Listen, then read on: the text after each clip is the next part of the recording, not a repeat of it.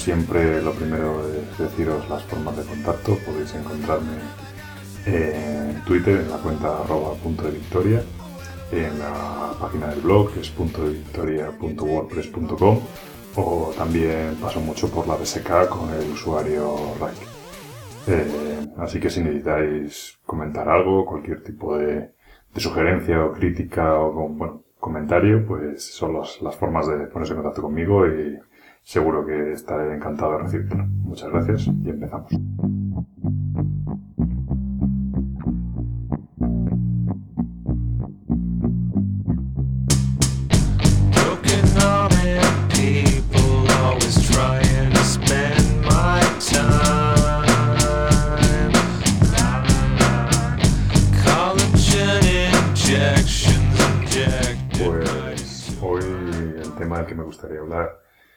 El crowdfunding o la financiación colectiva ¿no? de proyectos. Eh, es cierto que se ha puesto de moda y estamos en la era del crowdfunding ¿no? y casi cualquiera eh, puede lanzar un juego con la ayuda de la comunidad si es capaz de presentarlo bonito, de explicar su proyecto, etcétera, eh, dado que los proyectos de los juegos son proyectos que requieren en realidad poco dinero comparado con con otro tipo de proyectos, eh, pues la verdad es que es relativamente sencillo eh, sacar el proyecto adelante, ¿no? Pero es cierto que dentro del crowdfunding tenemos que, o yo diferenciaría por lo menos, tres tipos de, de proyectos, ¿no?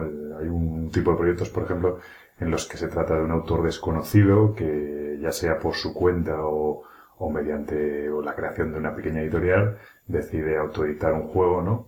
Y, y, bueno, pues necesita la ayuda de la comunidad para, para sacarlo, ¿no? Para tener la financiación inicial y no asumir todo el riesgo de un proyecto que probablemente no encontrará financiación por métodos convencionales. Yo creo que este es el, el objetivo, ¿no? El público, o sea, el, la persona objetivo de, de lo que en un mundo ideal sería el crowdfunding, ¿no? Una persona que tiene un proyecto ambicioso pero que, que necesita la ayuda de, otras para, para, salir adelante, ¿no? Luego está eh, la editorial pequeña, que hasta ahora ha editado cosas pequeñas y que decide hacer una versión especial o un juego especial con pues, más miniaturas o con, con bueno, pues una versión deluxe a lo mejor algo así de uno de sus juegos o de un juego nuevo, pero que quiere editar mejor que nunca, ¿no? Y, también requiere que la gente eh, asuma parte del riesgo eh, que de, la operación, ¿no? Y por eso también busca el dinero eh, un poco por adelantado para, para, bueno, para hacer esto.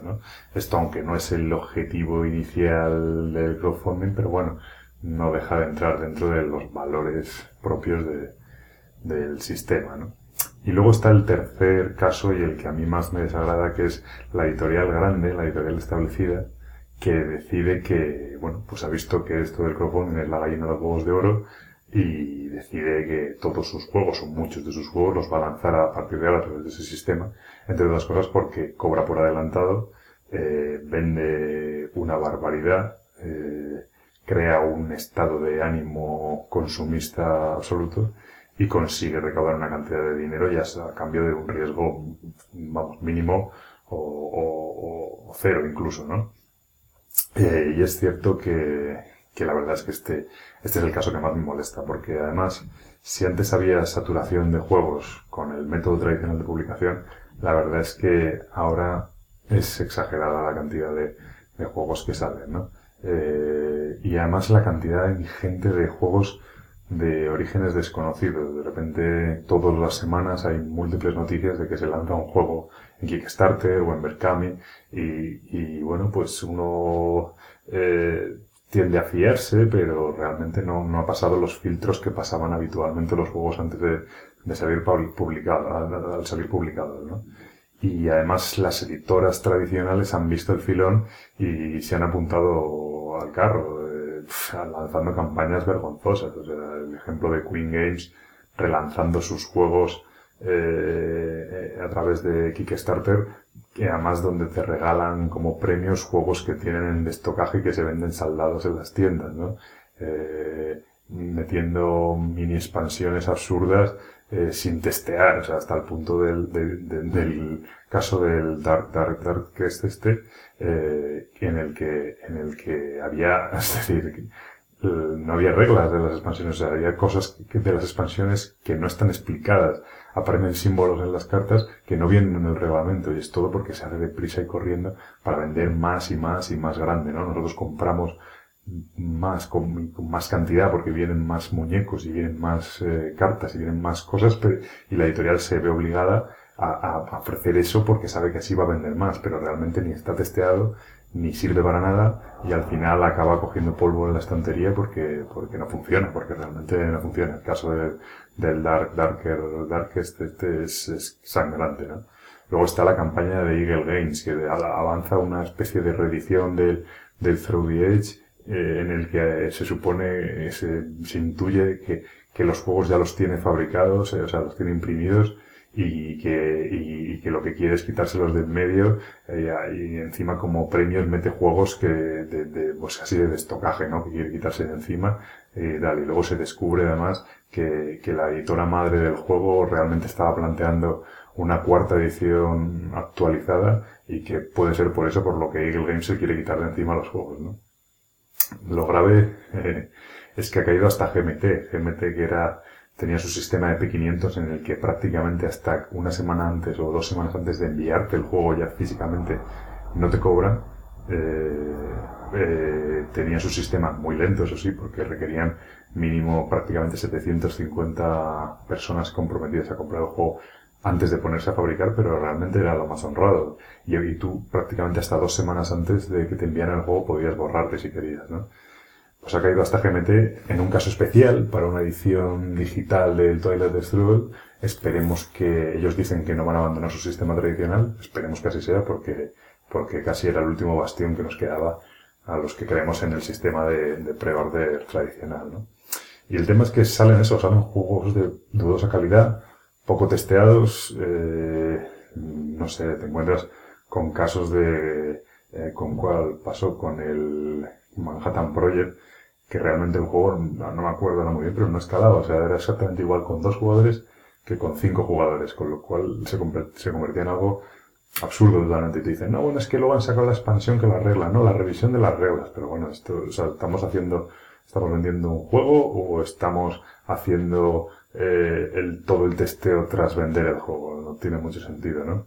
Luego los retrasos que se producen son incontables. Es rarísimo el crowdfunding que sale a tiempo. La gente ha pasado con el caso de pues De repente dicen que, no sé, yo no me lo creo, que va a salir en diciembre y cuando lo ves no tienen nada preparado y dicen que la primera beta de las reglas estará lista en septiembre, pero no, no, es serio, ¿no?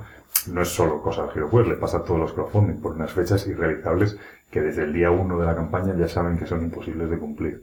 Eh, bueno, luego hay problemas con los componentes, unos que llegan, otros que se retrasan, calidad. No lo sé, yo creo que se ha convertido en una locura, en un consumo exagerado y que, y que, se, y la gente, las editoras se meten ahí como locas porque saben que si no le quedan fuera y es la gallina de los huevos de oro y hay que meterse como sea y, cuando sea, ¿no? Y tampoco creo que eso beneficie nada a los, al, al bueno, pues al mundo de los juegos en general, ¿no? Creo que ahora se vive un boom porque se vende mucho, pero al final eh, puede acabar siendo, siendo un problema, ¿no? Y la verdad es que es eso, todo el riesgo se lo pasan al cliente, el dinero lo pagas por adelantado y, y, luego encima además juegan con la fiebre del completismo, ¿no? Eh, a mí me pasó con el Zombicide, yo me compré la primera edición, es el único Kickstarter que tengo terminado. Eh, me compré la primera edición y bien, la verdad es que fue todo bien, lo mandaron todo en fecha. Eh, bueno, pues no tengo ninguna queja, ¿no?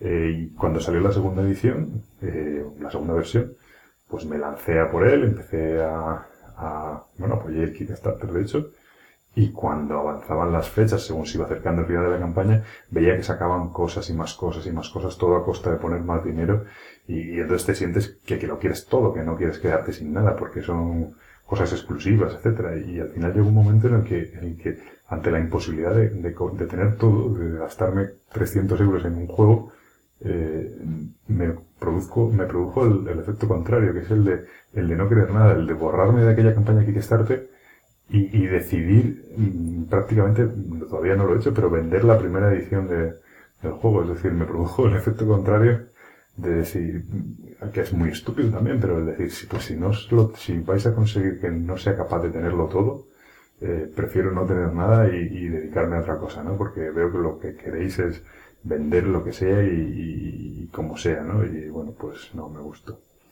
Actualmente yo estoy metido en tres crowdfundings. Eh, el primero en el que estoy metido es el Burning Suns, que es una especie de típico juego de odisea espacial, eh, estilo una mezcla entre Eclipse y, Twilight Imperium. Eh, este es el, un juego que se refiere a uno de, los primeros casos de estos que un, que un autor ha creado una pequeña editorial para lanzar su juego, ¿no? Y la verdad es que estoy encantado con la campaña. Parece que se retrasa, que se va a retrasar. Al principio parece que iba muy bien, pero parece que se va a retrasar algo. Pero la verdad es que todo lo que va mandando y la comunicación con el autor está siendo buenísima. Y estoy muy contento con esta campaña. El segundo juego en el que estoy metido es el Shadow of Bristol de Flying Frog Productions. Y este es un auténtico desastre, porque sabemos que la compañía es seria, y bueno, seria, perdón, porque sabemos que la compañía básicamente va a sacar el juego y, vas, y, sabemos cómo va a ser el juego y que los componentes van a ser una maravilla, las reglas van a ser las mismas que las de la OCA, tiras un dado y mueves ese número de casillas y sacas una carta y ocurre un evento y está, y se van a ser las reglas porque todas las reglas son iguales y entonces en realidad el riesgo que asumes es muy poco porque la compañía es una compañía establecida y sabes que no va a dejar tirar a la gente, pero vamos, si esto lo hiciera otro, eh, será para, para prenderles fuego, porque la comunicación es un desastre. Está casi, casi al nivel de, de GameZone con el Hero Quest. Pero bueno, el juego tiene muy buena pinta y es lo que hay. Al final es como si lo hubieras comprado por adelantado y, viniera dando una vuelta o tres vueltas al globo terráqueo y pasando por 27 oficinas postales y tardar pues, 6 o 7 meses en llegar, ¿no? Eh, hay que asumirla. Y el último crowdfunding que me he metido ha sido hace poco, ha sido la, precisamente la versión digital del Twilight Struggle. Pues porque, bueno, es un juego que me gusta mucho y juego poco y me ha parecido interesante. La verdad es que al final estás pagando casi 15 dólares por un juego de, de iOS, eh, que para el iPad, que si la verdad es que si lo vieras en la Play Store era 15 dólares, supongo que te lo pensarías bastante, pero sin embargo lo ves en Kickstarter y dices, joder, 15 dólares no, son, son casi 10 euros, esto no es nada. Bueno, pues, pues ese es el, precisamente ese es la, lo desvirtuado, ¿no? De este mundo que, que comentaba al principio. Y, pero bueno, eh, la verdad es que tengo ganas de tenerlo y de jugarlo, pero aún así va a haber que esperar, pues no sé si es casi un año o no sé si 8 o 9 meses, pero bueno. Así que seguiré esperando, ¿no? Y esto es todo cuidado con los crowdfunding que los cargan. Everything's okay, I'm just trying to act my. Yeah, I wanna know. where the hell the days go. Yeah, I wanna know. La verdad es que si he tardado tanto en grabar este, este tercer episodio del podcast es precisamente no porque haya, haya jugado a pocos juegos últimamente, sino porque realmente he estado jugando mucho a los dos juegos que precisamente, los que, de los que precisamente hablé en los primeros dos podcasts, ¿no? Al, al Mage Knight y a, uy, perdón, al Mage Wars y al, ojalá hubiera jugado al Mage Knight. No, al Mage Wars y al, y al Sentinels of the Multiverse, que la verdad es que estoy encantado con ellos, son dos juegos que me encantan, cada vez me gustan más, eh, puro tema, y he jugado mucho, de lo cual no me puedo quejar porque es poco habitual que jugar bastante seguido a los mismos juegos, así que no tengo ninguna queja, pero es cierto que me veía un poco falto de, de, temas recientes o de juegos recientes de los que hablar, ¿no? Y como no quería faltar más al compromiso del podcast, pues me he decidido hacer una especie de, de especial de juegos piscineros, eh, juegos de verano, ahora que, que ya nos vamos a ir todos a la piscina o a la playa y, y que bueno, pues van a ser, no sé, son siete u ocho juegos de los que voy a hacer unos pequeños comentarios breves para que, bueno, si os pica la curiosidad, pues los probéis, ¿no? Incluso algunos los hay en print and play y no hace falta ni, ni comprarlos y tal. Y es que se han puesto de moda ahora los juegos minimalistas, ¿no? Que son juegos con una docena de cartas, unos marcadores y ya se puede jugar, ¿no? Son, la verdad es que son juegos de, que yo utilizo mucho de relleno mientras el típico amigo que dice que, que vamos a jugar a su juego que ya sabe jugar y en esto que lo saca, lo despliega y resulta que empieza a leerse las reglas en ese momento o empieza, bueno, va por la página 5 de las reglas y, le quedan 20, ¿no? Bueno, pues en ese momento te sacas un cope o un loplete y mientras el tío se lee las reglas, pues, pues vas jugando, ¿no? Eh, pues nada, por ejemplo, podemos empezar a hablar de, por el Perudo. El Perudo es un juego que ya tiene, no voy a dar, no voy a hacer las fichas del juego porque son muchos y, la verdad es que no los, bueno, tampoco quiero darle tantas vueltas, ¿no? El Perudo es un juego de dados en el que es hasta seis jugadores, yo creo, cuantos más mejor, este juego a pocos jugadores pierde gracia, en el que cada jugador tiene cinco dados y, bueno, pues lo que hace es que eh, tienes, cada jugador tiene cinco dados en cubilete de su color, entonces eh, vuelca los, el cubilete y, y ahí solo él ve el resultado de sus dados, ¿no? Entonces luego él tiene que apostar cuántos números, por ejemplo, hay en la mesa, números iguales, ¿no? Pues por ejemplo, si él tiene en su tirada de 5 dados tiene dos treses, pues a lo mejor si son seis jugadores puede decir, yo creo que cree que en el resto de, entre sumando todos los jugadores, hay seis treses, ¿no? Entonces el siguiente jugador debe decidir si se lo cree o no. Si no se lo cree, le, se levantan los dados, se comprueba. Si hay al menos ese número de, de, de dados de esta manera, el que, el que no se lo ha creído pierde un dado. Si no, si se ha equivocado el, que, el anterior que hizo la apuesta, pues es el que pierde un dado, ¿no? Y si el jugador se lo cree, lo que tiene que hacer es aumentar esa apuesta. ¿Cómo aumenta la apuesta? Pues aumentando el número de dados que hay con ese valor o, o, o con, mm, siendo el mismo número de dados, por ejemplo, si el anterior dijo 6 treses, tiene que aumentar el valor de esos dados. Puede decir 6 cuatros, ¿no?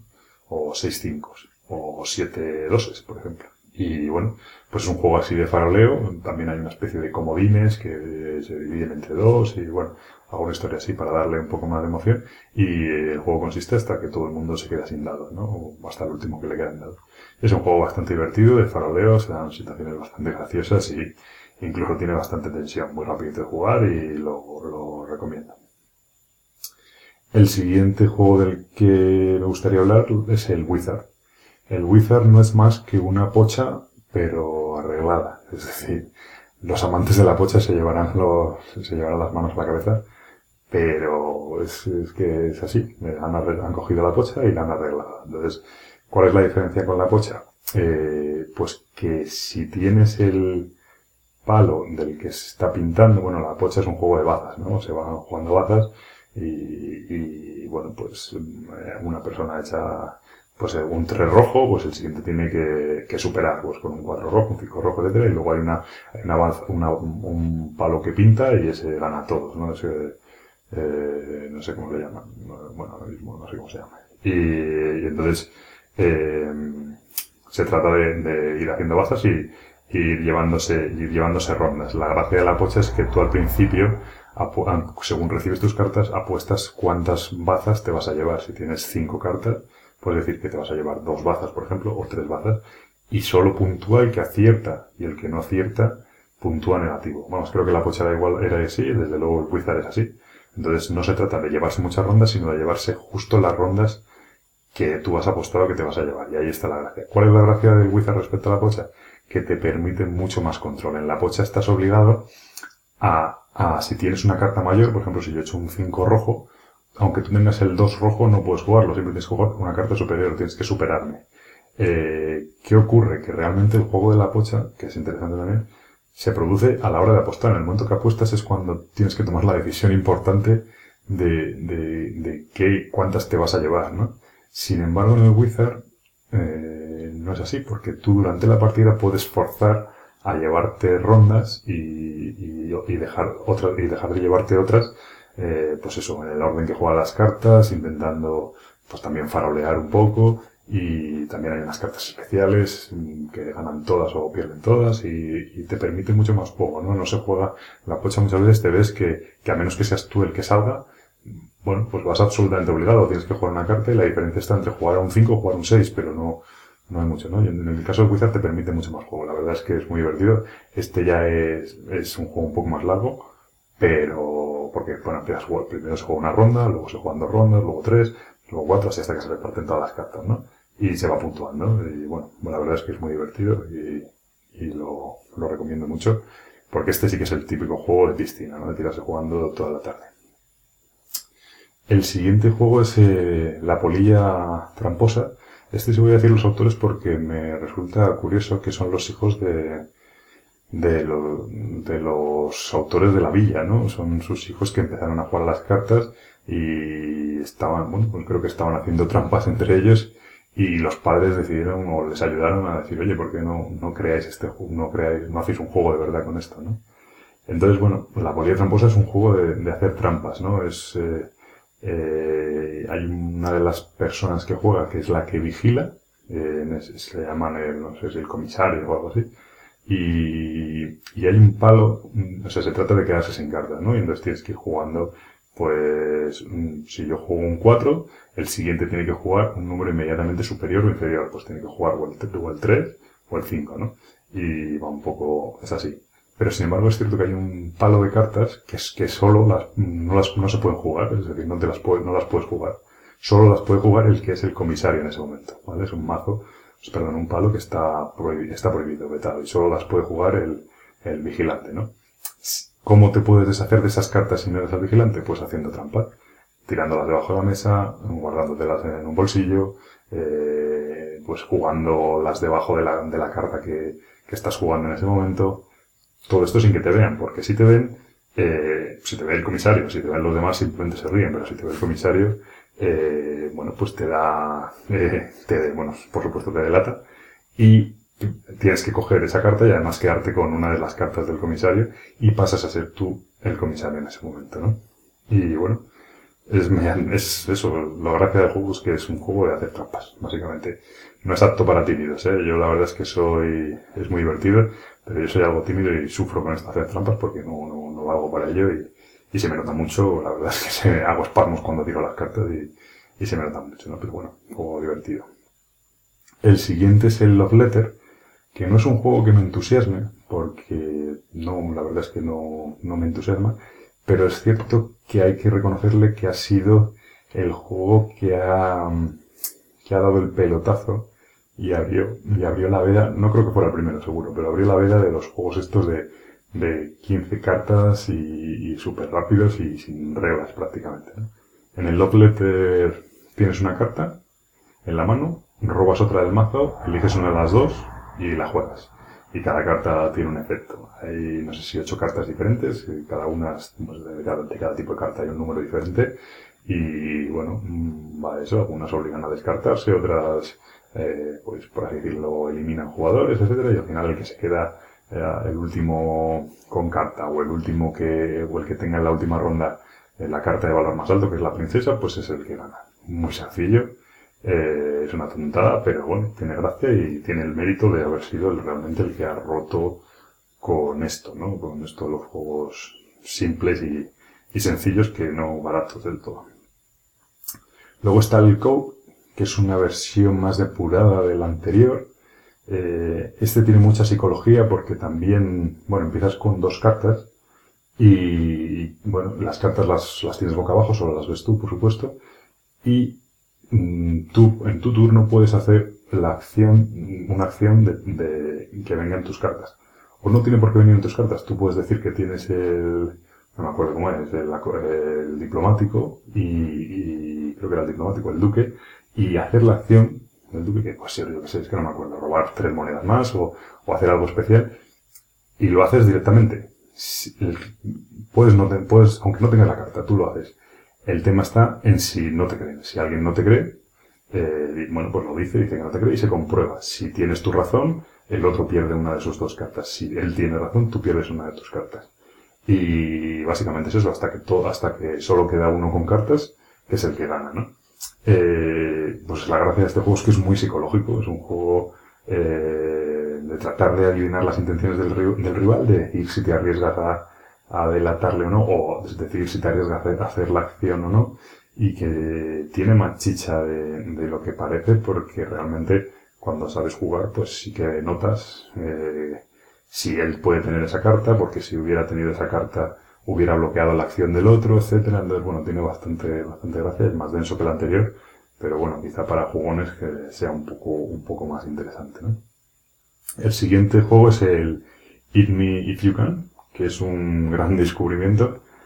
eh, este juego es pura psicología, es decir, a los amantes de, de las cuentas y el control y yo que sé, y las rondas y tal, les va a gustar menos, no es, eh, yo que sé, no es el, ni siquiera el wizard, ¿no? Que decíamos antes, este es pura psicología.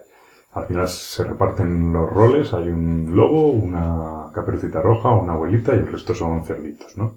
Eh, caperucita roja vale tres puntos, la abuelita vale dos puntos y los cerditos valen un punto. Entonces el que le toca, bueno, los roles se reparten y se dan la vuelta, todo el mundo sabe quién es todo el mundo, y el lobo tiene que decidir comerse a alguien en esa ronda. Los demás tienen que poner una, una carta, tienen dos cartas para elegir, tienen una de trampa y otra de, dormir. Entonces los demás tienen que poner, elegir qué hacen esa noche, si ponen una trampa para el lobo o si duermen. Una vez han elegido carta, el lobo decide que se come a alguien. Si esa persona a la que se come estaba durmiendo, puntúa el valor de puntos de la carta de la persona. Por ejemplo, si se come a la abuelita y la abuelita estaba durmiendo, puntúa dos puntos. Pero si la abuelita había puesto una trampa, es la abuelita la que puntúa sus dos puntos, ¿no? Eh, y todos los demás que se habían ido a dormir y que no han sido atacados también puntúan el valor de sus cartas. Con lo cual, pues eso es muy, muy psicológico. Si tú tienes caperucita, es muy tentado irte a dormir. O es, pero claro, puedes pensar, bueno, es que el lobo me va a atacar seguro porque soy la que más puntos valgo. Pues entonces, y entonces pones una trampa, pero el lobo obviamente piensa lo mismo que tú. Seguro que Caperucita ha puesto una trampa porque, porque es el más jugoso y tal. Bueno, pues es pura psicología. Estrategia, ninguna, no lo sé, bueno, la tendrá, pero al final es mirarse a los ojos y decidir qué haces, ¿no? Rapidísimo y te ríes un montón. Muy recomendable. Luego, eh, quería comentar el Win Lose Banana, no lo conocía, lo comentó Cartesius hace poco en el podcast de, podcast de y la verdad es que me lo hice print and play porque me parece una tonta de juego, pero muy divertido. Es un juego para tres personas, se reparten tres cartas, una pone win, otra pone lose y la otra pone banana. El que pone win revela su carta y es el jugador que ha ganado. Pero solo gana y confirma su victoria si consigue encontrar de los otros dos quién es el que tiene banana. Los otros dos tienen que tratar de convencer que tienen la carta de banana y que no tienen la de luz. Y consiste en eso, charlar, hablar, convencer, mentir, y, y, si el que tiene win elige banana, ganan los dos. Si el que tiene win elige luz, solo gana el que tiene luz, ¿no? Y te partes de risa y ya está. Tres cartas, lo puedes hacer con, con unas tarjetas. Y bueno, para cuando, obviamente solo para tres jugadores, pero para cuando hay eh, un tiempo así muerto, pues te, te ríes mucho y es muy divertido. Y el último juego del que me gustaría hablar es el, es un juego diferente, es el Molki, que son una especie de bolos suecos, pero que si hay una si hay, bueno, si hay espacio, si hay, tienes un jardín o en el campo o donde sea, la verdad es que es una pasada y es súper divertido. Cada bolo tiene un número, creo que van del 1 al 12, y mm, luego tienes una especie de, palo, que es lo que tiras contra los bolos, ¿no? Entonces, puntúas tantos puntos como el bolo que hayas tirado. Si tiras el número 12, puntúas 12 puntos. Si tiras el número 5, puntúas 5 puntos. Pero, si tiras más de un bolo, no si tiras, si tocas más de un bolo, eh, entonces, eh, bueno, no sé si las tiras o tocas, pero bueno, el caso es que si tiras más de un bolo, puntúas el número de bolos que hayas tirado. Es decir, si tú tiras el 12, pero también tiras el 1, no puntúas 13 puntos, sino que puntúas 2, ¿vale? Los bolos, además, no se vuelven a colocar todos juntos, sino que se empiezan todos juntos, pero luego se van, se van tirando y se ponen de pie en el sitio donde han quedado, con lo cual cada vez van separándose más. El 12 suele acabar a tomar por saco porque todo el mundo tira el 12 y se va al final lejísimos y es muy divertido. Además, se trata de llegar, gana el que llega a 50 puntos, pero el que llega a 50 puntos exactos.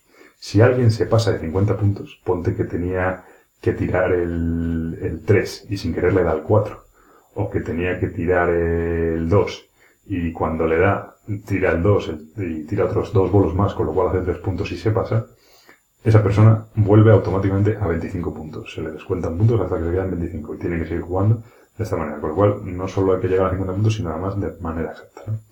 Juego divertidísimo, si hay oportunidad de, además yo creo que está barato, lo vendían en Amazon también barato y las tiendas lo, lo tienen, no creo que sea muy caro, lo único es un poco trasto llevar, porque al final son unos como unos cilindros de madera, pero, pero muy divertido y este sí que lo recomiendo para jugar con toda la familia y, lo único, eso sí, tiene que ser que haya espacio y bueno, pues que puedan rodar un poquito los bolos, ¿no?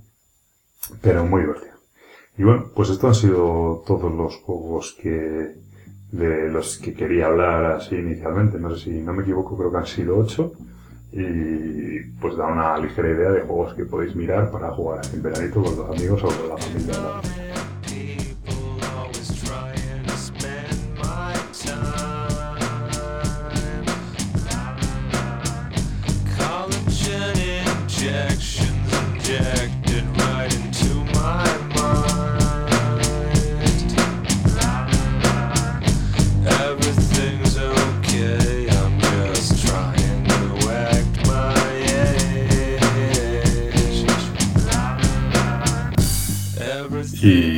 Más, ya me despido de vosotros por hoy. Espero que el próximo programa llegue antes, porque la verdad es que este se ha retrasado, pero es cierto que, siendo sinceros, el tema del próximo programa, tanto el tema como el juego, ya los tengo pensados, así que espero poder grabarlo incluso la semana que viene. Si me retraso, será mm, pura y entera culpa mía, porque he vagueado y no me ha apetecido ponerme a grabar porque la verdad es que ya lo tengo bastante pesado. Ya sabéis, si hay cualquier cosa, pues me contactáis como siempre. Lo más cómodo es a través de Twitter en arroba punto victoria y si no a través del blog o de la BSK, como sea. Eh, nos vemos pronto. Un saludo.